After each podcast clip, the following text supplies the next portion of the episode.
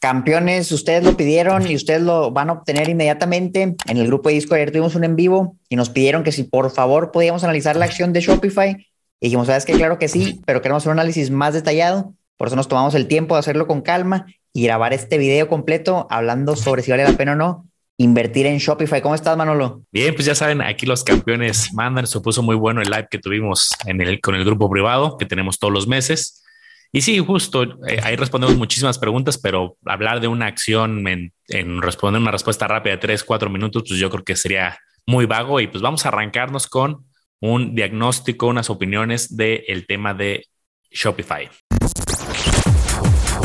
Bienvenidos a Campeones Financieros. Campeones Financieros. Donde Manolo y Omar hablaremos de finanzas. Este episodio está patrocinado por la comunidad privada de Manolo y Omar en Discord, donde vas a encontrar lives mensuales, noticias, reportes de acciones y ETFs, calculadoras privadas y el total acceso para que puedas preguntar lo que gustes a Manolo y Omar. Te invitamos a que te unas. Dejamos los enlaces en la descripción de este episodio.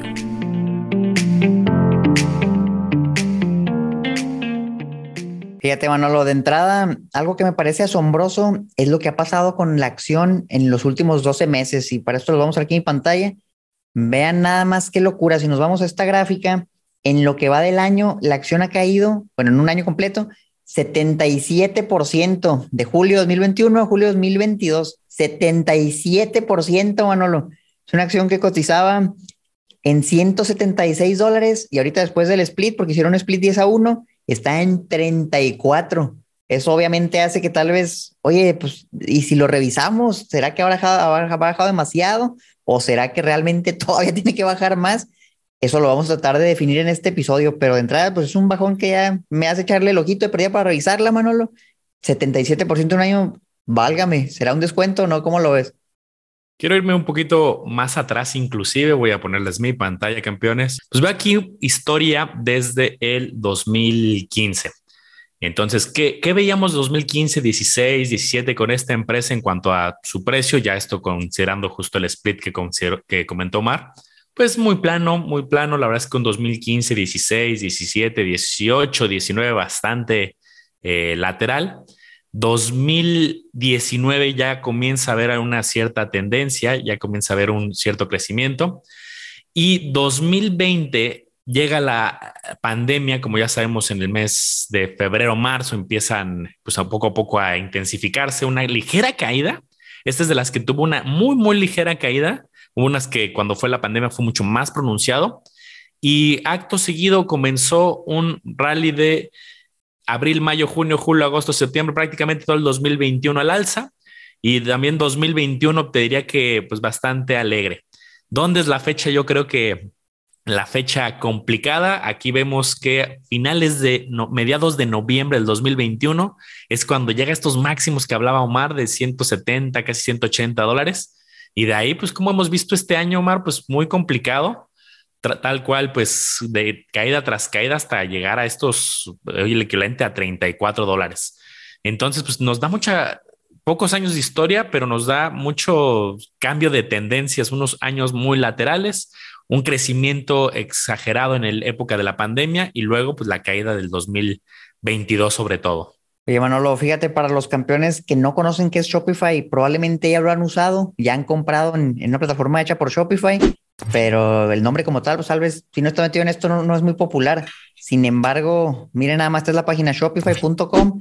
Tú lo que puedes hacer con esto es básicamente crear tu tienda en línea y puedes vender en muchos lados, ya sea en, un sitio web, en una aplicación móvil, en Facebook, en Instagram, tienen integraciones con muchos lugares donde tú puedes vender tu producto, puedes tener tu inventario, cobrar con tarjeta de crédito, administrar los envíos, poner descuentos. A la verdad es una plataforma muy completa para tú empezar a vender en línea. Y la verdad es que los precios que maneja no son descabellados. La versión más básica cuesta 29 dólares al mes. Fíjate, con 29 dólares al mes, unos 600 pesos, tú vas a poder montar tu tienda en línea fácilmente, con plantillas. No tienes que ser un experto en programación, hacerlo por cuenta propia. Sí se puede, pero sería muy caro y demandaría mucho tiempo y conocimiento.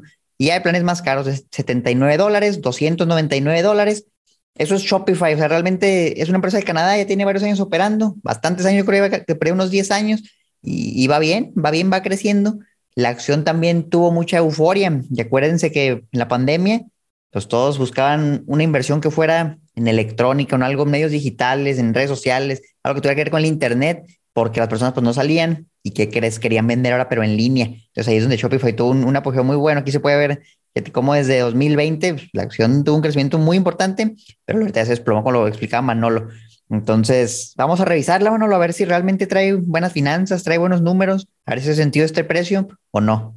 Algo que creo que valdría la pena como comentar, Omar, es para qué tipo de eh, negocio es, porque hoy pues tenemos grandes monstruos que serían una competencia, pues yo creo que directa al final eh, que es comprar en Amazon, comprar en Mercado Libre y al final pues las grandes tiendas pues también pusieron su versión en línea, pues todos salieron, que si Walmart, que si Liverpool, Palacio, todos, eh, y, no solamente en México, sino en el mundo a poner sus tiendas en línea. Entonces como un emprendedor lo que necesita esta plataforma es más emprendedores pagando estas suscripciones, ¿no? Me entiendo que es el modelo de negocio principal y también pues, los usuarios transaccionando. Entonces, ¿qué visualizo? Que pequeños emprendedores, pues yo creo que lo más fácil es que se suban a Amazon, a Mercado Libre, abren su cuenta y ahí hay un flujo de clientes constante. Aquí me parece que es para un tipo de emprendedor que tiene una estrategia más robusta que él va a lograr que los clientes lleguen ya a su marca o posicionarlos en Google para que lleguen a este buscador de Shopify.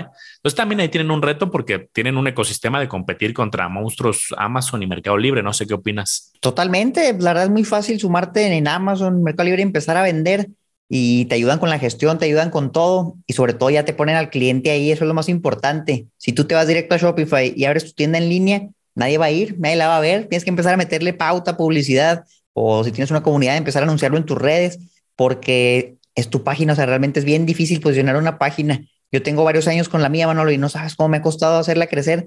A diferencia, por ejemplo, con videos en redes sociales se crece mucho más rápido y el que crea su página en Shopify la va a ver dura. O sea, tiene que ser alguien que ya tiene clientes. Yo lo que he visto es que muchos empiezan vendiendo, por ejemplo, en Amazon y cuando compras un paquete a veces te mandan una notita. Oye, puedes comprarte en directo en nuestra página y a lo mejor ahí ya crearon su página que puede ser con Shopify y ya empiezan a vender, quitan al intermediario, se ahorran la comisión y empiezan a gestionarlo ellos, pero pues ya si es una empresa más madura no, no es tan fácil hacerlo desde el principio. Sin embargo, te da también costos accesibles para que puedas comenzar. Y hace mucho se escuchaba el, tema del dropshipping, también bien popular. Vendes algo que tú ni siquiera tienes y lo compras a alguien más y se lo mandas directo al cliente. Y esa era la plataforma por excelencia que se mencionaba, Shopify, Shopify, Shopify. Entonces vamos a ver si realmente hace sentido este crecimiento que se supone que ha tenido la empresa, a ver si se ve reflejado en sus números. De entrada, si vemos su estado de resultados, podemos buscar Shopify, está la plataforma de TIKR, y nos vamos a las ventas. Aquí tenemos desde 2016 hasta 2021, 2022, hasta los últimos 12 meses. 389 y luego se duplicaron. Ventas crecieron 89%, 72%, 59%. Son crecimientos muy grandes. Vamos a también aquí en Investing. Aquí lo tengo. Y viene un poquito más de historia porque tenemos desde 2012. Esto está en millones de dólares. 23 millones en 2012. Vámonos a 2021. 4.600 millones. Un crecimiento exagerado desde sus inicios, que ha llevado 10 años ahí operando. 10 años de historia tenemos aquí. Y ve nada más todavía en los últimos años, Manolo, 2019, 1.500. En la pandemia se duplicaron las ventas, 2.900 millones de dólares. Y luego otra vez 4.600, un crecimiento del 57%. Aquí la pregunta sería, ¿será que 2022 va a mantener esos crecimientos? ¿Será que 2023 lo va a hacer? Yo creo, y de hecho aquí se puede apreciar, fíjate cómo el crecimiento había bajado poquito, ya estaba en poquito entre comillas, digo, porque es muy bueno. 2019 un 47%, pero vino la pandemia y llegó otro, otro burst, otro empujón fuerte, crecimiento de 85, 57, pero se va viendo que otra vez va cayendo el crecimiento. Yo creo que la tendencia va a ser que su crecimiento vaya bajando. Yo creo que ya lo mejor ya pasó y se va a ir calmando un poquito. No que vaya a ser un crecimiento malo, pero ya no va a ser un 50%, o sea, un crecimiento de un 30, de un 20, a lo mejor de un 10 en, en algunos años. Siento que no se puede, no es sustentable vaya a mantener este crecimiento ya con estos números. ¿Cómo lo ves tú? Sentimientos encontrados. Voy a, a poner mi pantalla de tal cual la misma fuente de ticker que ponías al principio, pero de forma de las estimaciones que tienen ellos hacia el sector. Aquí está lo mismo que tenía Omar de las ventas, pero con lo que estamos viendo es el crecimiento 2006 al 2020 y ya lo vimos, ya lo comentó Omar, crecimiento pues muy acelerado. Pero también aquí te ponen proyecciones de cómo visualizan los analistas crecimiento hacia adelante. Entonces, de un 2021 de 4.600 millones, 2022 5.800, 23 7.600, 24 10.000, eh, 2025 13.800. O sea, los analistas sí visualizan una tendencia de crecimiento eh, hacia adelante.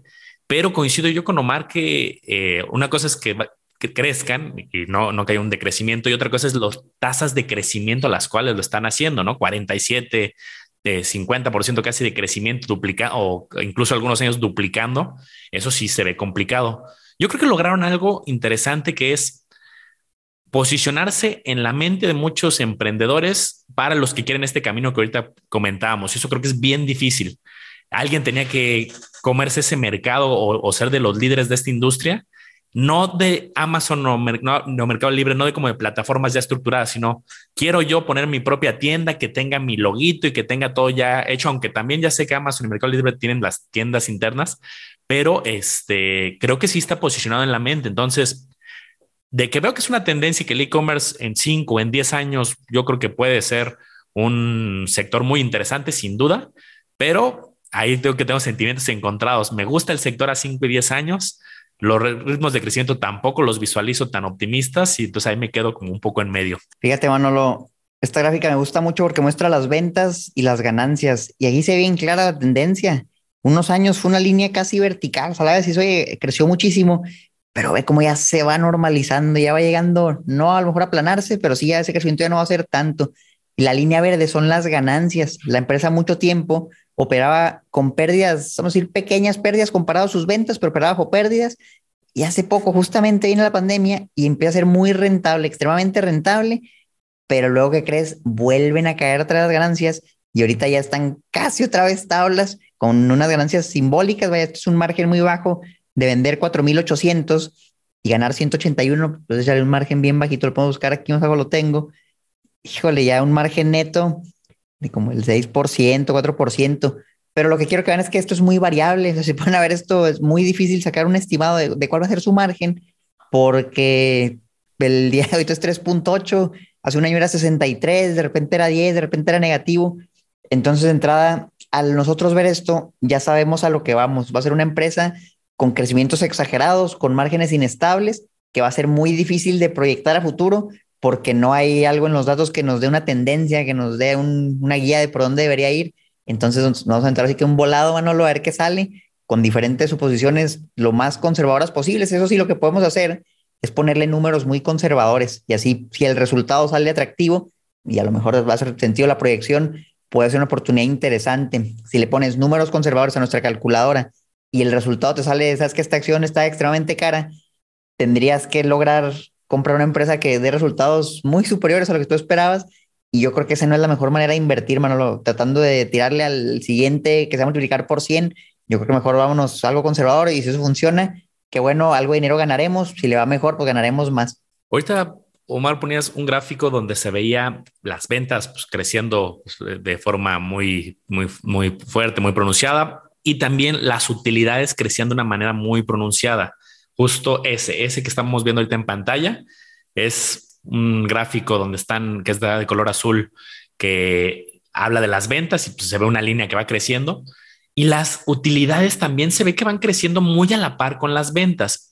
Pero me llama demasiado la atención que en el año 2021 eh, las utilidades son muy, son extremadamente buenas, muy parecido al nivel de ventas que tienen yo diría, oye, sí creciste en ventas y tienes que ganar más, pero se me hace una utilidad demasiado muy buena para ser verdad. Entonces, algo que yo me metí, les pongo mi pantalla, es a ver si había algo atípico en este año.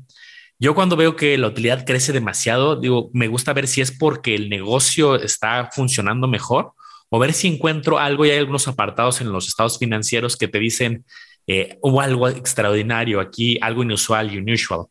Y en este caso sí encontré en el 2021 que hay algo atípico. ¿Qué es esto atípico que encontré? Que tuvieron una ganancia por la venta de una inversión o de alguno de, sus activos que tengan. Entonces, en este caso, ¿qué, qué, qué nos dice esto? Que no solamente las ventas mejoraron y ganó más, sino que vendió algo, una línea de negocio, a lo mejor eran varias empresas subsidiarias, habría que meterse a entender y eso les generó 2.859 millones de dólares adicionales Y entonces dices, ah, ok, entonces este, ven estas utilidades tan grandes que seguramente en los titulares de noticias, en muchos lados salió, hay que saber que está inflado con algo atípico. No quiere decir que eh, sea algo necesariamente malo, porque pues, al final hubo una inyección de dinero, pero hay que saber que no es recurrente. Sí, yo creo que eso vale la pena excluirlo del análisis porque eso es algo de una sola vez. el siguiente año no van a dar lo mismo por eso, a menos que vendan otra inversión y si lo siguen haciendo, pues eventualmente se van a quedar sin inversiones.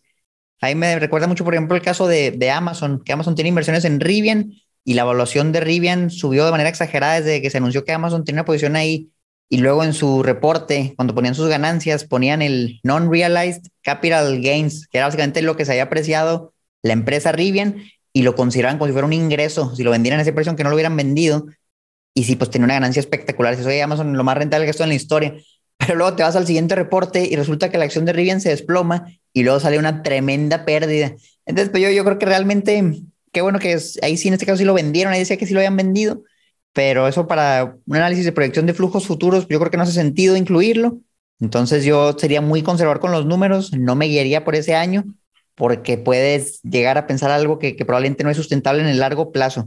Entonces, bueno, vamos a revisar más información de la empresa. Yo quisiera ver sus deudas. Hoy estará muy endeudada, tendrá una buena posición en efectivo. Entonces, aquí lo bueno es que ya tengo todo esto preparado para ustedes. Fíjense, esta es la deuda y el efectivo. La línea azul es la deuda. Fíjense cómo ha ido creciendo poco a poco, pero no tanto como los niveles de efectivo. Ahorita andan aproximadamente en mil millones, mil cien millones de dólares en deuda pero tienen 7.700 millones en efectivo, equivalentes de efectivo, inversiones que se pueden convertir en efectivo en los siguientes 12 meses. Entonces, es decir, tienen como siete veces más efectivo, inversiones líquidas, que lo que tienen en deuda. Eso te dice que esto es una excelente posición financiera. Como si tú debieras 100 mil pesos, pero en el banco tienes 700 mil, estarías muy tranquilo.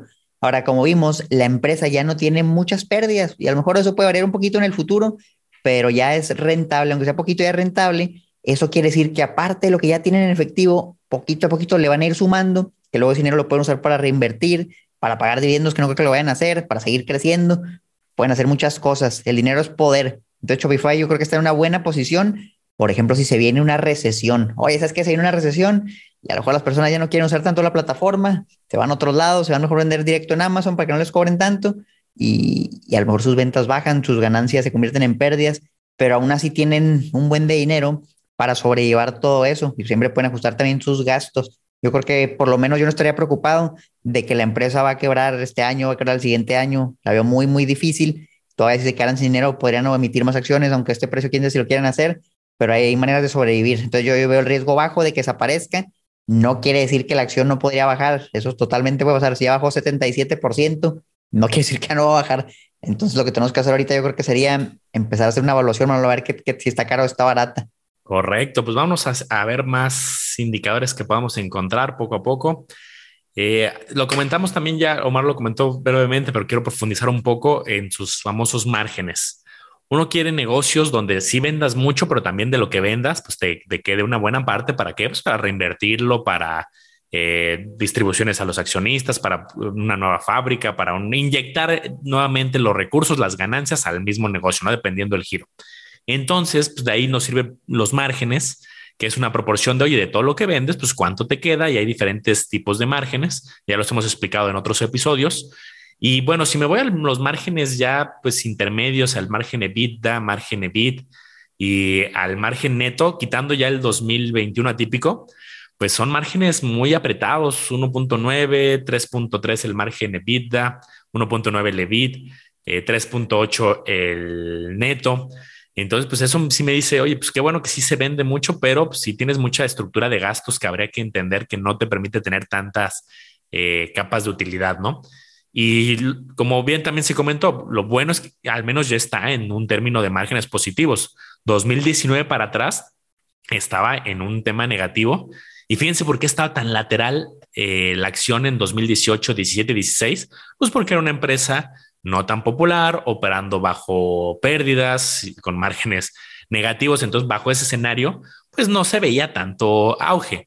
2020 empieza a tener ganancias, pasa la pandemia, viene a acelerar muchas cosas y aquí es donde estamos pues con este dilema de crecimientos acelerados, atípico, qué va a pasar hacia adelante, ¿no? Si tuviéramos que calificar el riesgo de invertir en esta acción, yo diría muy alto. Es un riesgo muy alto porque como ya vieron hay mucha incertidumbre, mucha volatilidad. No sabemos qué va a pasar el día de mañana ni con los márgenes, ni con las ventas, ni con las ganancias, ni con el precio de la acción. Y es muy difícil de, de predecirlo. Ahorita vamos a tratar de hacer una predicción razonable, pero la verdad es que yo por eso lo consideraría con un riesgo muy alto y sí sería conservador, aunque me gustara la acción, de no invertir demasiado, o sea, que no sea de las posiciones más grandes de mi portafolio, porque es muy especulativa para mi gusto, o si tú quieres algo especulativo, pues a lo mejor puede ser la opción ideal. Si vemos algunas métricas para evaluar, por ejemplo, el precio sobre ventas, vamos a calcular cuánto vale la empresa, lo dividimos entre sus ventas y nos va a salir un número. Ese número nos va a decir cuántas veces las ventas del año pasado estamos pagando por la empresa hoy, que actualmente ese múltiplo es de 41, 41 veces ventas. Y cuando ven ahí los episodios de Shark Tank, salen y oye, 20 veces ventas, es decir, 41 veces ventas, es algo muy alto, sí, es algo sumamente alto, que si lo comparas con el histórico, llegó a estar en 60 veces ventas. Entonces ve lo que pasa cuando una empresa cotiza tan caro, se termina usualmente desplomando si no cumple con las expectativas, si no a la talla. Y aquí ya Shopify pues ya, ya tuvo una reducción muy considerable de su máximo histórico, por eso ha bajado casi 80%. Sin embargo, hace algunos años, 2015, 2016, la acción estaba en múltiplos más razonables, que todavía no están bajos, ¿eh? 19, 13, 20, son múltiplos muy altos todavía, pero es lo mínimo lo que estuvo, tirándole un 10 veces ventas. Ahorita, viendo aquí, estamos a 9 veces ventas, fíjate, 9 veces ventas con todo lo que ha bajado. Estamos en lo más bajo que ha estado en la historia prácticamente desde que salió a la bolsa.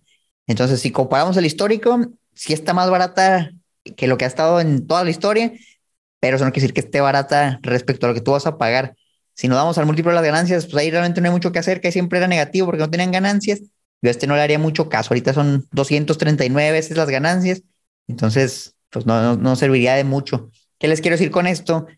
Que ya entrada vimos que los números son inciertos, que las evaluaciones, métricas de evaluación sencillas, como estas dos, nos indican que posiblemente esté muy cara o que se espere un crecimiento exagerado. Yo creo que eso sería lo siguiente, a buscar el pronóstico de crecimiento de los analistas para darnos una referencia y ver si tal vez la empresa está cotizando un buen precio porque se espera un gran futuro para la misma. Tienes que, si esta empresa te gusta, es que tienes que visualizar que a futuro va a, poder darle la vuelta con más fuerza a un modelo sostenible de utilidades. Ahorita me gustó que Omar decía, analizo el, llegamos al precio utilidad de cuánto, cuántas veces se está pagando por las utilidades. Y déjenme enseñarles, campeones, que sí, sí está bastante eh, ¿Tú, Mar, tenías, cuánto tenías de precio utilidad? Ahorita el, precio de ventas era 9 y el precio de utilidad 230, 240, por ahí anda. Es un nivel altísimo, ¿no? Es decir, estoy pagando tantas veces por la utilidad. Aquí, de hecho, hay una métrica que me gusta, que es eh, la versión normalizada. La versión normalizada, quitando los atípicos de Shopify, porque vimos que sí llega a tener, Incluso me da con la información del último trimestre 474. Es un número eh, extremadamente alto. ¿Por qué? Pues por utilidades chiquitas, un precio que pues, usted viene con un crecimiento de efecto pandemia, aunque ya fue bajando, pero pues pagar 474 veces la utilidad actual, alguien diría, si solamente ve esta métrica, diría, no, no tiene nada de sentido. Cuando vemos otras índices, otras empresas que están en 12, 15, 20, 25. entonces, esto no creo que sea algo eh, que así vaya a quedarse. Si alguien le entra a esta empresa es porque dice, es que esta empresa no es que ahorita esté generando buenas utilidades, es que a futuro visualizo que va a tener mucho más suscriptores recurrentes, que para allá va la tendencia y la utilidad va a empezar a ser creciente y sostenible, porque si yo veo este número de evaluación, pues me espanto, ¿no? 474 veces, cuando otros indicadores, te les digo, están en 12, en 15, eh, la gente estaba espantando cuando ya estaba en, varios índices importantes en niveles de 30, 30 y tantos el año pasado, pues imagínense un 474. Fíjense, estaba buscando los pronósticos de crecimiento de los analistas y, y, encontré una buena referencia aquí en Yahoo Finance. De 19 analistas, creen que la acción de Shopify va a crecer en los siguientes cinco años por año 39%. Un crecimiento muy bueno, pero acuérdense que ahorita estamos viendo 80, 70, 50. Entonces hace sentido un crecimiento probablemente menor a lo que ha tenido antes, pero nada más por los siguientes cinco años. Yo quisiera que nos fuéramos a la calculadora, Manolo, le metamos algunos números, tenemos una plantilla base que estuvimos armando, y jugar con ellos, ver qué sale, a ver si con crecimientos de este tipo puede hacer sentido comprar la acción ahorita a los 34 dólares que cotiza. Y antes de eso quisiera mostrar qué esperan los analistas, pero respecto al precio de la acción. ¿Creen que está cara? ¿Creen que está barata? Bueno, mira, la acción en promedio ha estado en 33 dólares como en 35, pero el rango es muy variado, de 30 a 176, eso ha cotizado. Luego los analistas piensan entre 39 analistas que la acción debería estar entre 30 y 100. Imagínate nada más ese rango, entre 30 y 100. Un rango muy abierto, o sea, en uno vale el, triple que en otro. En promedio es un 52. Y eso, oye, está en 35. Ellos creen que en 52 cosas buenas deben ver para la empresa futuro. Pero luego si te vas a un modelo ya fundamental, basado en meramente números, que son por ejemplo los modelos de investing, hay muchos y también muy variado el rango, desde 19 ahorita en 35 hasta 51 dólares, consideran los modelos matemáticos que la acción debería cotizar en alguno de esos rangos, en promedio un 33, que es muy parecido al, precio actual. Entonces, híjole, con rangos tan abiertos va a ser bien difícil. Vamos a meterle números a nuestra calculadora, si te parece bien, Manolo, y a ver qué nos sale. Antes de eso, me gustaría comentar un rango entre 30 y 176 dólares en tan solo 52 semanas. Es de los eh, casos que hemos visto que está demasiado amplio este rango. Bueno, en algunos puede ser mayor porque la acción cotiza de forma a precios más altos, pero este sí me sorprende, es demasiado, demasiado amplio. Entonces, aquí una pregunta que me gustaría dejar sobre la mesa es, cuando estaba en 150, 170, la gente estaba siendo irracional el mercado, la gente estaba, era una burbuja, era un tema de euforia, ¿qué era? Mi opinión es la siguiente. Yo creo que si nos preguntamos cuál es el panorama de la pandemia ahorita, pues se tiene mucho más claro que cuando alguien se podía preguntar esto hace un año. Hace un año, pues todavía había ciertas restricciones, las sigue, sigue habiendo, pero con mayor fuerza. Eh, pero hace un año, pues todavía no se sabía si los centros comerciales iban nuevamente a abrir con normalidad, si los hoteles iban a poder volver a operar en su capacidad normal. Y entonces, como había ese debate, yo creo que había mucha gente que sí dijo, y el mercado en general, oye, pues si la pandemia prevalece, eh, con las condiciones de mucha restricción, tanto en viajes como centros comerciales, eh, pues el e-commerce iba a acelerar de una manera muy rápida. ¿Qué pasa un año más tarde? Pues empieza ya con la vacunación, la gente empieza a salir, los centros comerciales otra vez están llenos. Entonces, pues yo creo que fue eso, Omar. No, no solamente euforia, que sí la hubo, pero yo creo que sí pues, cambió el panorama y pues, el mercado ahora captura la nueva realidad. Y si tú la compraste en 170, tú tenías una realidad donde la gente pensaba que las plazas iban a estar cerradas y todo iba a ser e-commerce que puede volver a ocurrir, pues puede volver tocando madera no por la pandemia, sino porque en cinco años o en diez años sea la tendencia, pero yo creo que es muy largo placista. Totalmente, estoy totalmente de acuerdo. Definitivamente se consideraba algo que a lo mejor luego ya vieron que, no iba por ahí la cosa y luego se viene la alta inflación, que esa es otra, se viene la alta inflación, se vienen las subidas en los tipos de, de interés, las tasas de interés ¿Y qué crees? Pues las empresas van a empezar a vender menos, van a empezar a recortar gastos y empresas con gran crecimiento como Shopify la van a sufrir un rato. No quiere decir que para siempre, eso también es temporal, pero sí a lo mejor un par de años. Entonces, pues ya esas proyecciones de los flujos que esperaba recibir en el futuro se tienen que ver mermadas y, por eso la evaluación se debe ajustar. Nada más que si fue un ajuste agresivo. Entonces, pues mira, vamos a meterle algunos números para hacer el ejercicio y ver si Shopify está barata o está cara. Aquí pusimos un análisis a 10 años con el precio actual de la empresa, 34 dólares. Nos fuimos con un número conservador al calcular el free cash flow por acción, en este caso lo sacamos de TIKR, ya no lo ponen en Morningstar, ya vi que quitaron la sección que tanto presumía. Y bueno, pues ahora aquí les va otra opción donde lo pueden encontrar gratis en la versión gratuita. Se van aquí a, Financials, buscan la acción, aquí tenemos a Shopify y se van al Cash Flow Statement, van a ver abajo y aquí ya te lo calculan. Cash Flow per share, este es que usamos en la calculadora. El último, los últimos 12 meses, 0.20. Entonces, si te digas años anteriores fueron muy buenos, pero ahorita hablamos de por qué 2021 tal vez no era el mejor concepto para tomarlo de referencia, 0.36. 2020, 0.32. Yo te diría, vámonos conservadores, no vamos con los números más alegres, porque aquí era el efecto de la pandemia, el efecto de, lo que vendieron. ¿Qué tal si nos vamos con este 0.20 para irnos más conservadores y proyectar de ahí el crecimiento de los flujos en el futuro? Entonces le pusimos ahí el 0.20 que ya entra, te dice la calculadora, una bandera roja, cotiza a 173 veces flujo. Y ahí es para que empiece a ver, ok, tiene que haber un crecimiento espectacular para que esto haga sentido. Y aquí muy ambiguo, Manolo, esto la verdad, mira, yo te propongo ponerle 10, 20 y 30% de crecimiento anual, año con año, de aquí a 10 años, y un rendimiento del 10%. Incluso le vamos a bajar poquito. Ahorita jugamos con ese rendimiento a ver cómo cambia esto. Múltiplos estándar que, que yo no me atrevería a subir, sobre todo con, con toda esta incertidumbre.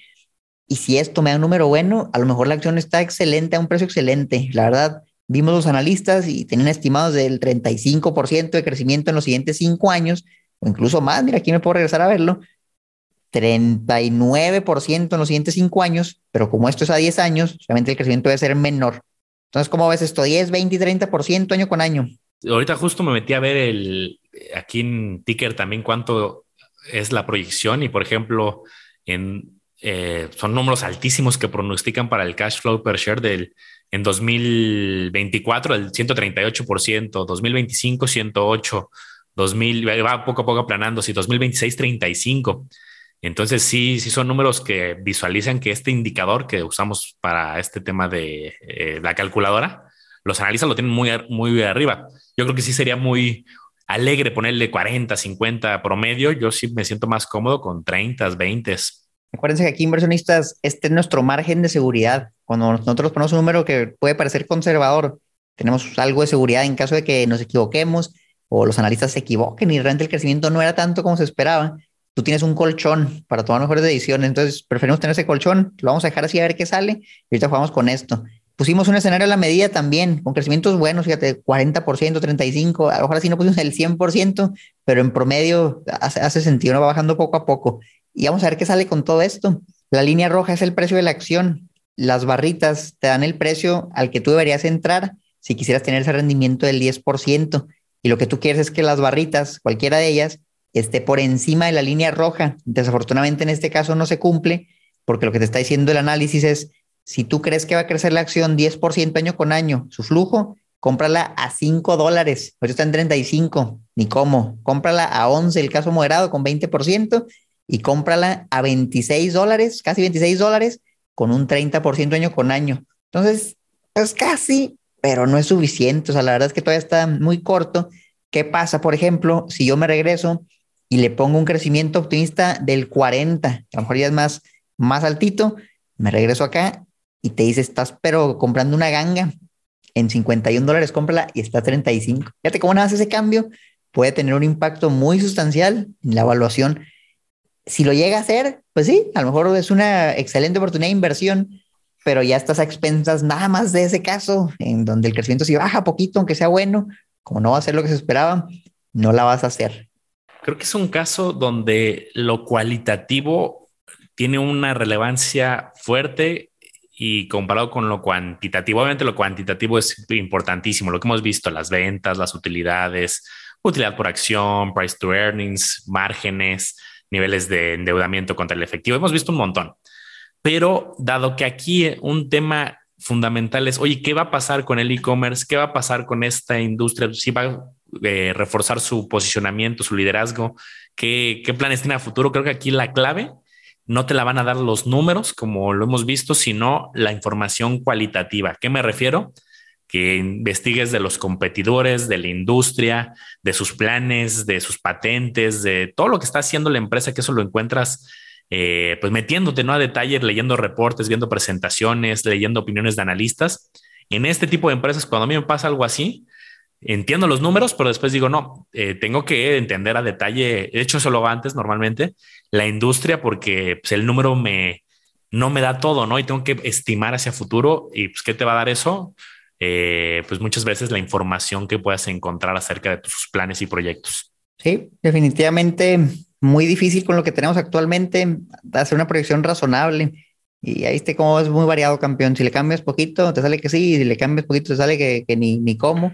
Entonces, lo que podemos concluir es que sí es una acción complicada de analizar, es un reto realmente analizar una acción de este estilo, con incertidumbre alta, con riesgo alto, pero también con un potencial enorme en caso de que investigues bien, te des cuenta de las nuevas tendencias que vienen y la empresa logre capitalizar todo eso, te puede ir espectacular, así como puedes perder prácticamente todo tu dinero.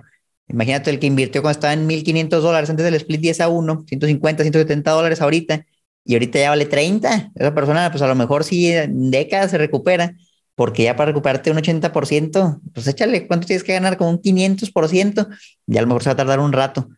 Pero la persona que todavía no ha comprado y ahorita dice, será buen momento de entrarle, pero ya por lo menos tienes una ventaja que ya, ya cayó bastante. Todavía se me hace agresivo el, la proyección y usualmente no, a mí no me gusta invertir basado en, en esperanza, ¿sabes? O en un pronóstico muy alegre. Yo prefiero encontrar empresas que se ven bien y ya con los números actuales se ven bien para comprarlas, no tanto especular, sobre todo a muchos años, porque aquí no es, oye, en unos años a lo mejor ya, aquí sí, es 5 o 10 años a lo mejor más para, para resultados buenos. Yo por eso estoy fuera, diría Manolo. Me gusta la empresa, me gusta lo que hacen, pero se me hace muy especulativa para el riesgo rendimiento. Siento que lo que puedo ganar no es tanto comparado al riesgo que eso tiene y yo encontraría ahorita la verdad muchas más oportunidades en la bolsa que esta. Yo por eso voy a pasar de, de Shopify. ¿Tú cómo la ves? Me quiero poner en los zapatos de alguien que haya comprado, como dices, 150, eh, ¿no? Y le gusta la empresa, le encanta, pero ya le, le da miedo por esta caída.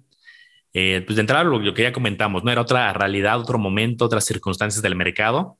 Y creo que es un error se llama el efecto de anclaje, quedarte como anclado a, es que la voy a conservar hasta que se hasta que vuelva a estar a 150. Ah, pues puede pasar 8 años o 10 o 15 o tal vez nunca, ¿no?